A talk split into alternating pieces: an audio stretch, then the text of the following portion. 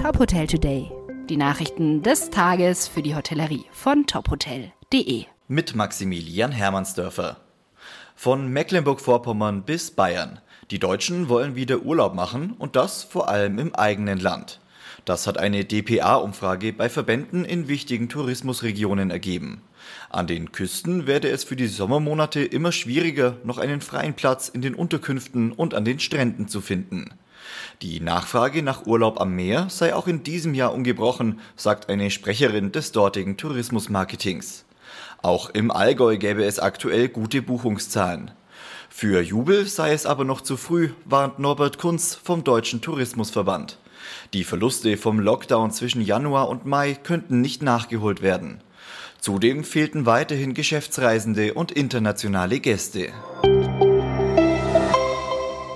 Ab heute greifen in Nordrhein-Westfalen neue Corona-Regeln. Vor allem in den Bereichen Freizeit und Kultur wird gelockert.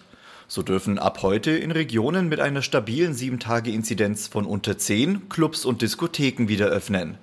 Außerdem sind Sportveranstaltungen, Musikfestivals und Volksfeste wieder möglich. Wer nicht geimpft oder genesen ist, benötigt einen negativen Corona-Test. Wie der DEHOGA NRW mitteilt, werden aber nicht sofort alle Clubs wieder öffnen.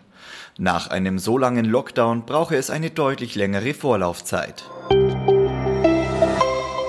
Die Achat Hotels bieten in ausgewählten Standorten nun spezielle Angebote für Familien. Laut Geschäftsführer Philipp von Botmann müsse man flexibel und kreativ auf veränderte Marktbedingungen reagieren. Bei Städtereisen seien die meisten Hotels auf Erwachsene ausgerichtet.